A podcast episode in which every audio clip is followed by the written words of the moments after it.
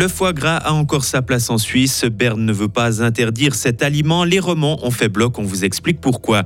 Quel est l'impact de l'être humain sur la nature? C'est le thème d'une expo baloise mise à la sauce fribourgeoise. Et enfin, le FC Bull a rendez-vous avec l'histoire ce week-end à Boulaire. Une question est-ce que la magie de la coupe va opérer? Une matinée grise, un après-midi plutôt ensoleillé avec 24 degrés. Ça, c'est pour aujourd'hui. Demain devrait être variable. Dimanche s'annonce ensoleillé. Nous sommes vendredi 15 septembre 2023. Léo Bonjour. Bonjour Mike, bonjour tout le monde. La Suisse pourra continuer d'importer du foie gras. Le Parlement fédéral renonce à interdire cet aliment. Il préfère mettre en place un étiquetage clair sur les conditions de production.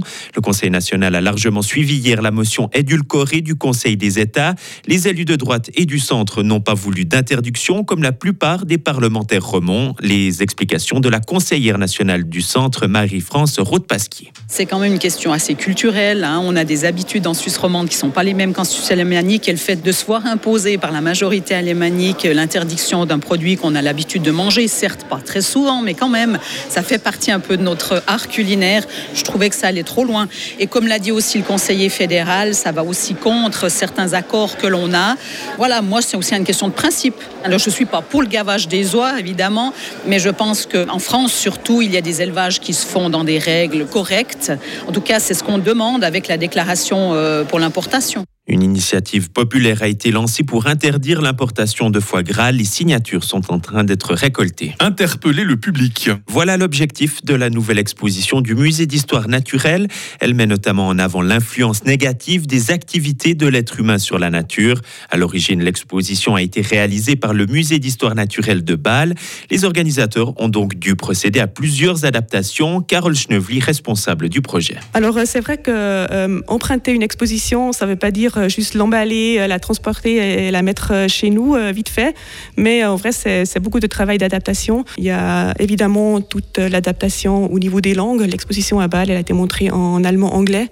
Et nous, bien sûr, on l'a refaite entièrement en français-allemand. Il y a partout du texte qu'on a dû non seulement traduire, mais après aussi vraiment reproduire tous ces éléments. Donc c'est pas mal de travail aussi. Et puis, en fait, finalement, euh, ça nous tenait également à cœur d'apporter euh, quelques éléments fribourgeois en adaptant euh, des, des, trucs plutôt régionaux de Bâle à, nos réalités fribourgeoises. Et ces éléments plus régionaux donnent notamment la parole à des spécialistes qui travaillent avec la nature, comme un pêcheur du lac de Morat ou un forestier de la Gruyère. Des décès évitables, Léo. Oui, l'ONU estime que la plupart des victimes des inondations en Libye auraient pu être évitées. C'est ce qu'a déclaré hier l'un de ses responsables. D'après lui, le conflit qui touche le pays affecte les services météorologiques. L'inaction des autorités est aussi en cause. Au moins 3800 personnes ont perdu la vie suite à la tempête qui s'est abattue sur ce pays. Les recherches se poursuivent pour retrouver d'éventuels survivants. 17 ans de prison pour un émeutier, une peine prononcée hier par la Cour suprême du Brésil. Il a participé au début de l'année aux émeutes lancées par des partisans de Jair Bolsonaro, une semaine après l'investiture du président de gauche Lula. Un autre soutien de l'ex-président d'extrême droite a écopé de 14 ans de prison. Au total, plus de 200 personnes font l'objet de poursuites. Une petite pilule de drogue pour lutter contre le stress. La MDMA, principe actif de l'ecstasy, augmente le succès d'un traitement pour les personnes qui souffrent de stress post-traumatique. Une nouvelle étude publiée hier confirme les résultats d'anciennes recherches. En Suisse, la MDMA est autorisée en psychothérapie selon des critères stricts depuis 2015. Et on termine en beauté, Léo, avec la fièvre de la Coupe de Suisse qui monte en Gruyère. Hein. Le FC Bull accueille demain Servette en 16e de finale. Sur le papier, la formation de Super League par bien sûr archi favorite. Mais ces dernières années, le club gruyérien a prouvé qu'il avait les armes pour créer la surprise. En tout cas, jouer un match de coupe est toujours un événement dans la carrière d'un footballeur amateur. Maxime Afonso est le capitaine du FC Bull. C'est beaucoup d'excitation de pouvoir euh, jouer une Super League à la maison. C'est clair que la coupe permet d'offrir ce, ce, genre de match et là d'avoir pu tirer une Super League, ben ça fait ça fait vraiment plaisir et d'autant plus un roman qui est Servette. Donc c'est clair qu'il y a tout le monde qui a hâte de pouvoir jouer ce match. On sait que ça sera un peu la fête à Boulaire, qu'il y aura, y aura du monde qui vont venir nous soutenir.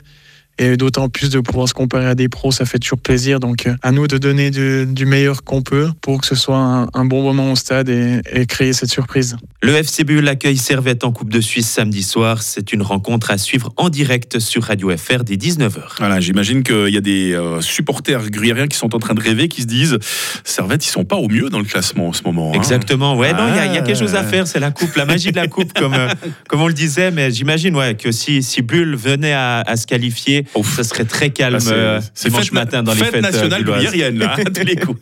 Merci Léo, site de l'info à 8h30. Retrouvez toute l'info sur frappe et frappe.ch. La météo, 8h07.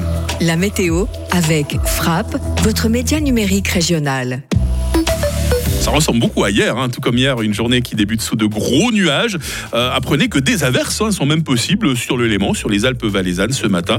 Le soleil pourra ensuite se faire sa place en pleine, alors que les nuages vont s'accrocher à nos montagnes, avec toujours ce risque d'averses et d'orage. Ce matin, on mesure 11 degrés à Charmey, 12 à Romont, 13 à Fribourg, 15 à Estavayer-le-Lac.